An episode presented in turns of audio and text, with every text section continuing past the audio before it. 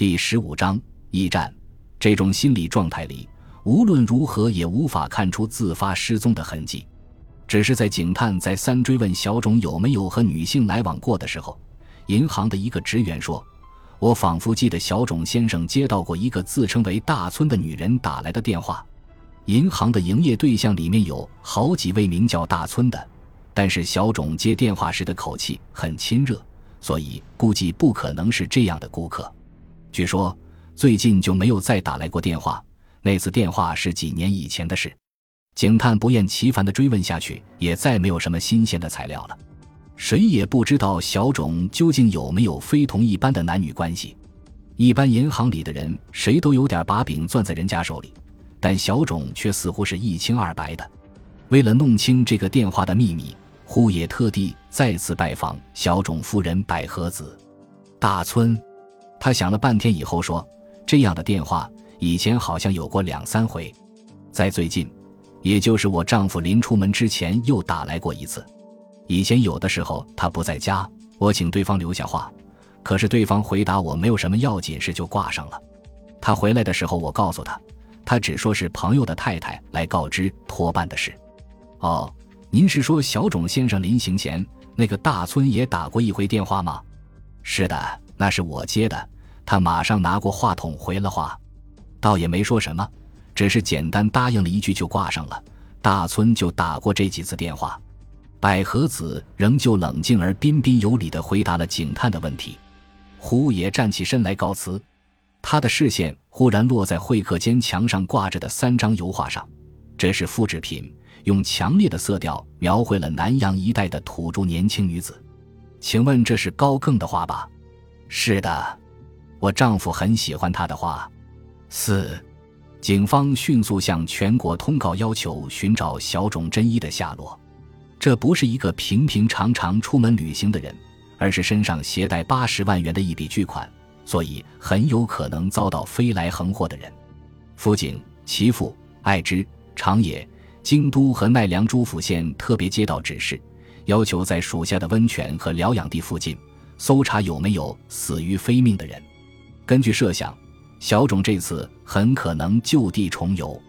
另外，与此同时，当局也考虑到了，虽然小种家庭内外一直很和谐，但从他本人在退休前后那种特别的情绪来判断，小种仍旧有可能出于异常性格去自觉。然而。各地的答复却都是一致的，没有发现那样的人。很多刑警觉得，根据小种那种凡是一本正经的性格，那种把什么都看得太认真的脾气，很可能陷入到厌世的情绪里。从拒绝了退休的优厚照顾这个事实分析，他可能认为自己已经得到正果，而可以安静地踏上走向终点的一路，产生结束一生的心境。这样的设想固然有些离奇。然而，按照小种的性格，也不无可取之处。但是胡野却不这样想，他坚持小种一定还在什么地方活着。向上司陈述了自己的想法，并在提出方案得到批准以后，就动身西下了。他和北纬一起来到东京车站，乘上夜班火车前往广岛。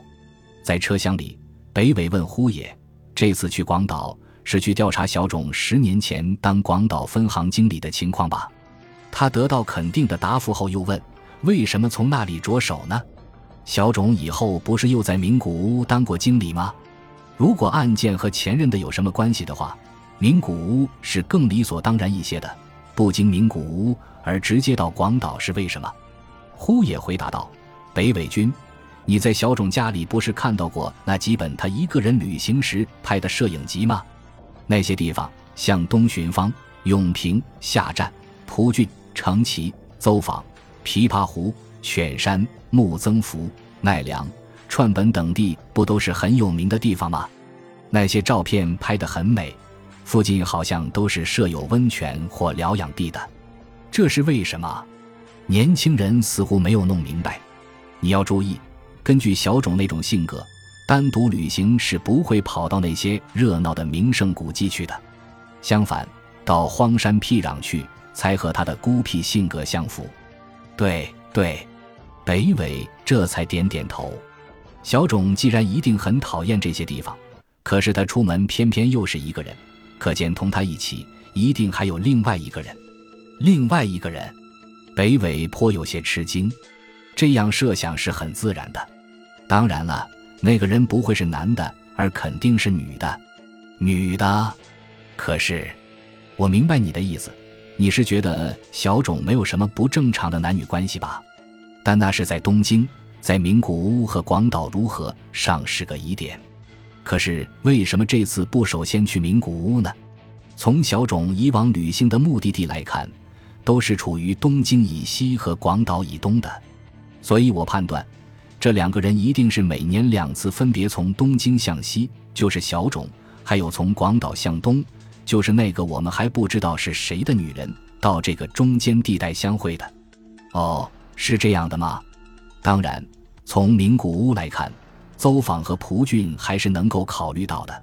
但是如果从名古屋来看，奈良和川本在名古屋以西就不好解释了，而且蒲俊和夏吕也离名古屋太近了一点，所以还是假设是从广岛考虑比较自然。但小种在广岛是十年以前的事了。这种关系居然能保持这么长时间吗？当然值得怀疑。可是从小种在东京的那种似乎很干净的情况来看，并非不可思议。不管怎么说，两个人是一年见两次面的。你还记得有个叫大村的女人给小种打过电话吗？